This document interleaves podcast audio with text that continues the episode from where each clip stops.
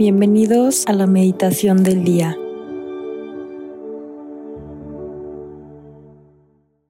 En el nombre del Padre y del Hijo y del Espíritu Santo. Amén.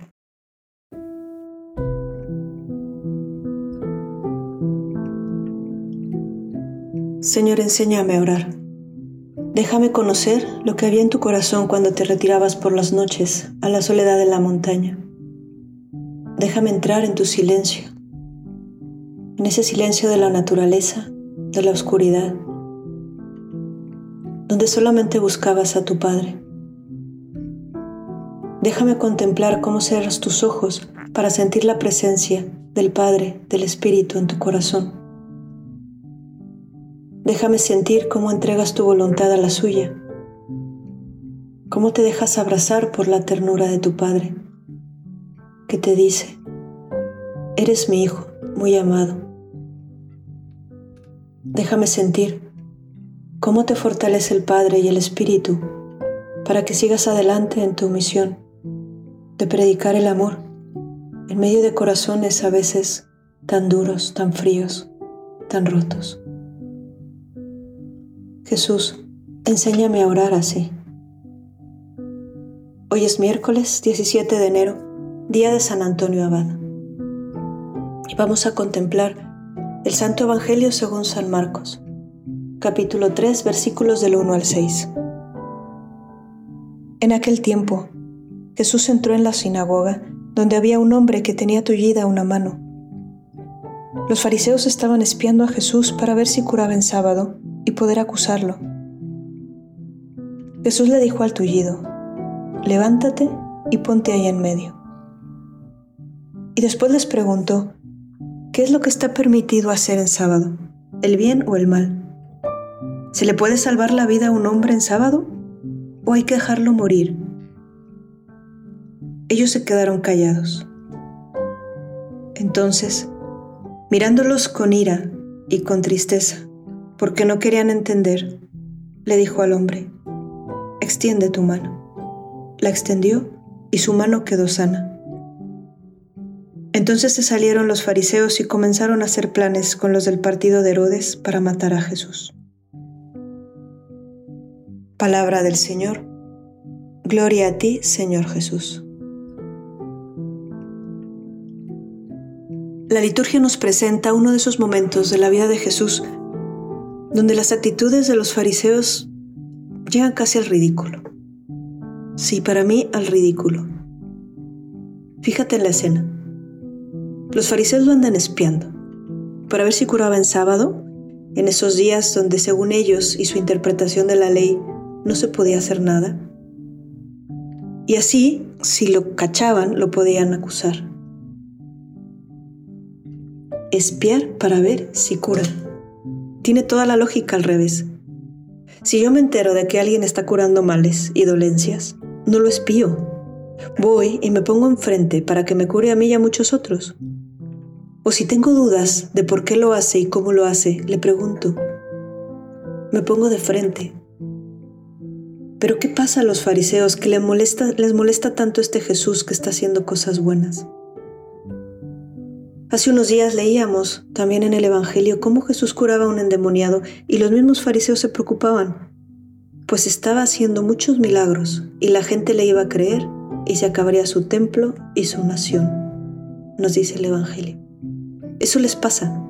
Han convertido la religión en la seguridad y estabilidad que les da tener un templo, y ese templo les da identidad de nación, una estabilidad según las necesidades de este mundo. La religión mal entendida, el cumplir normas, leyes, rezos, nos da una seguridad de conciencia de sentir que tenemos nuestra religiosidad sobre control, que no es otra cosa que una estabilidad según las necesidades de este mundo. El templo de los fariseos ya era una tristeza. Según nos dicen, los lisiados tenían un lugar específico y apartado para permanecer en las sinagogas o en el templo, pues no podían contaminar con sus dolencias y defectos los lugares santos. ¿Y Jesús? ¿Qué hace Jesús? entra y ve en ese lugar apartado a un tullido del brazo y le dice, levántate y ponte en el medio. Lo saca del lugar designado y lo pone nada más y nada menos que al centro. Y no le dice nada a este hombre.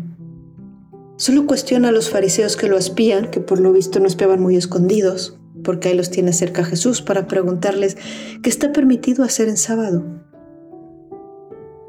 Si hoy tienes tiempo, busca en la Sagrada Escritura el sentido que le dio Dios a través de Moisés sobre el sábado, muy lejos de lo que en los tiempos de Jesús interpretaban los fariseos. Era un día para que el hombre fuera más libre, pudiera adorar mejor a Dios. Y un día donde la tradición rabínica invitaba a salvar una vida aunque implicara esfuerzos. En un sábado, preferir la vida humana antes que las leyes del sábado. Pero estos fariseos, cuestionados por Jesús, se quedan callados. ¿Por qué no responden? Tienen delante un hombre con una mano que tiene la posibilidad de que se cure y pueda volver a trabajar y estar sano. ¿Por qué no responden?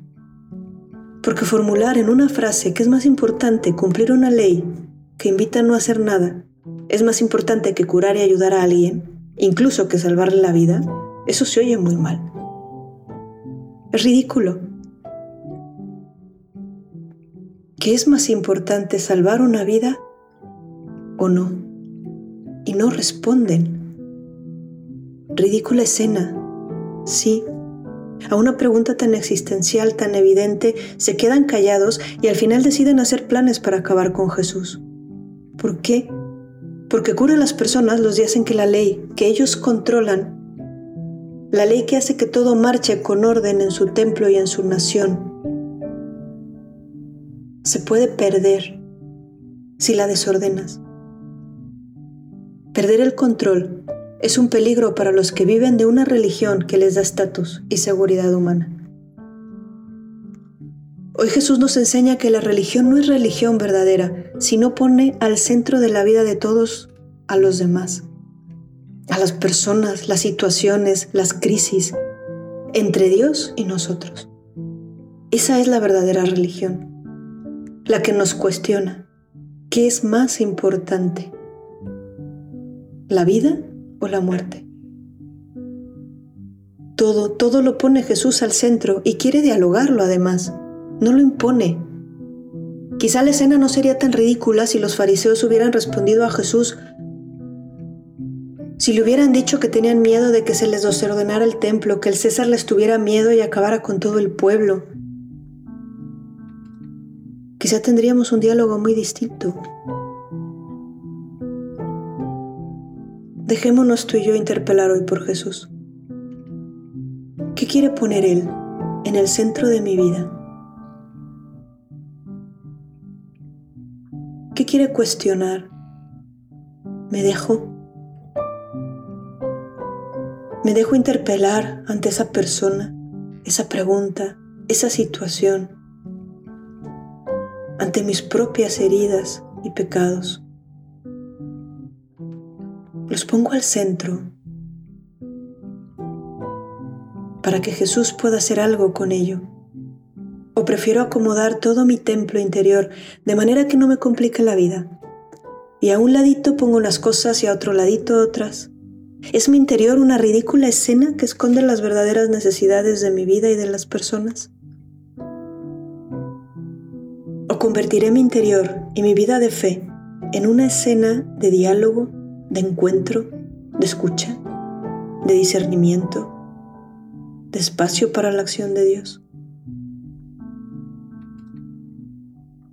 ¿Qué pongo entre Jesús y yo? ¿Qué dejo a un lado y mi religiosidad no me deja sacar de ahí de donde lo tengo escondido? ¿Qué hay de humano? ¿Qué hay de verdadero? ¿Qué hay de necesario que Jesús quiere poner en mi interior?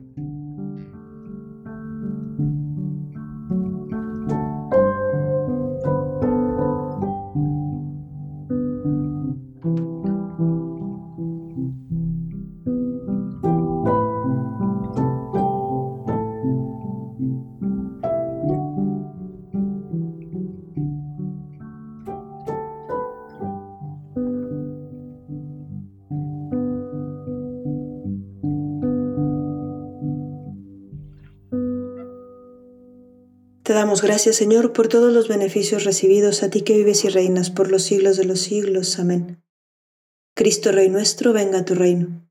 María, Reina de los Apóstoles, enséñanos a orar. En el nombre del Padre, del Hijo y del Espíritu Santo. Amén.